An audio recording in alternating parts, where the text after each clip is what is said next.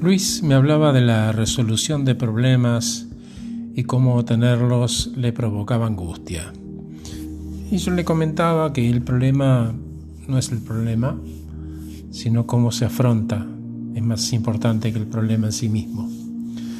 Que muchos piensan que la felicidad es la ausencia de problemas y ellos entienden que tenerlos es una amenaza. Incluso renuncian a lo que quieren cuando aparece el menor problema. Esas personas en general tienen un bajo nivel de tolerancia a la frustración o a cometer errores y entonces tienden a evitarlos o a negarlos.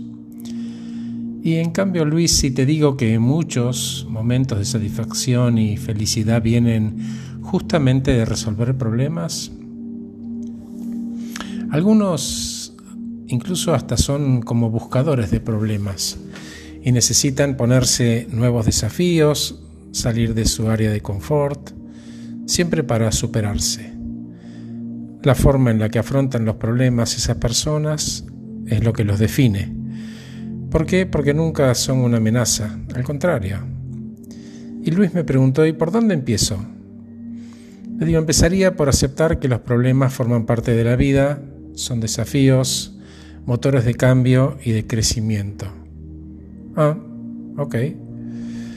Luis, no existe vida sin problemas, por lo tanto te pregunto, ¿qué vas a hacer para superarlos? ¿Qué recursos tenés?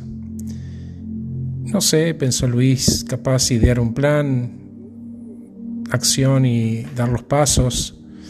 Ahí va queriendo Luis, porque cuando te pones en acción y actuaste, hay algún resultado, por pequeño que sea, eso te genera bienestar.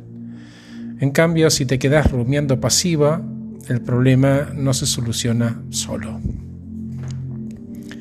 Además, fíjate que cuando lo resolviste, ganaste experiencia, aprendiste algo. Es más, aunque no sea 100% lo que querés, haber logrado algo te da la sensación de control y mejora tu autoestima. Claro, dice Luis, como que hay dos maneras, ¿no? Exacto. La positiva considera los problemas como desafíos desde el pensar, el ejecutar, con expectativas positivas y confianza en que podés resolverlos. La negativa, en cambio, es disfuncional y vivís los problemas como amenazas. Incluso dudas de tu capacidad para resolverlos. Te pones ansioso, frustrado y te sentís mal. Un par de pistas, Luis. Primero definí y formulé el problema en su estado actual y si la meta que buscas es realista. La segunda pista es cuál es la mejor solución aunque no sea la perfecta. ¿Podés ponerla en práctica? ¿Qué necesitas?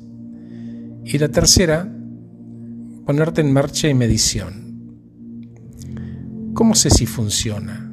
¿Cuáles medidores puedo usar para medir si está funcionando? Y ojo con las emociones, Luis. El miedo, por ejemplo. El temor a no encontrar la solución perfecta puede frenarte. Acordate que lo bueno es enemigo de lo perfecto y lo bueno de lo bueno que siempre se puede mejorar. Sí, eso me pasa, me dijo Luis. Bueno, equivocarse es parte del proceso y mejora tus habilidades. Luis, resolver los problemas se aprende, es una destreza.